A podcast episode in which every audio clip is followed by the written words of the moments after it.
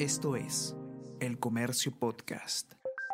Buenos días, mi nombre es Soine Díaz, periodista de El Comercio, y estas son las cinco noticias más importantes de hoy, viernes 5 de noviembre.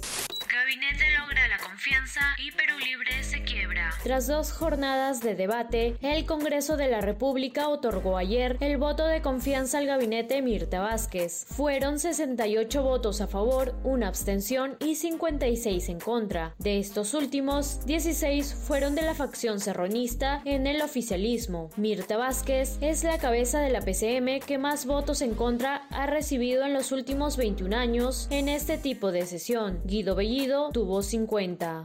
Agenda Combi se impuso Choferes resultaron beneficiados por salida legal para ampliar rutas por 10 años. Expertos critican reorganización que realizó el Ministerio de Transportes y Comunicaciones. Doris Alzamora asumió jefatura de la Sutran en vez de Patricia Cama. También se ha ofrecido sacar a María Jara de la ATU. Los asistentes a la cita del miércoles se mostraron satisfechos tras suspender el paro previsto para el próximo lunes.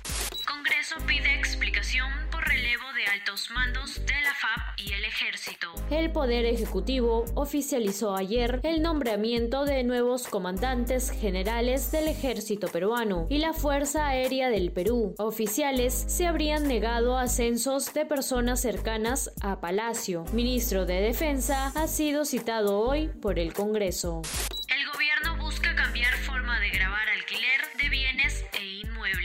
La propuesta del gobierno busca que quienes tengan como único ingreso una renta menor a 2.566 soles no estén afectados al IR. Además, quienes tengan más de una renta estarán afectados a una nueva escala progresiva acumulativa. Analistas indican que ajustes para cálculo del impuesto a la renta podrían fomentar la informalidad.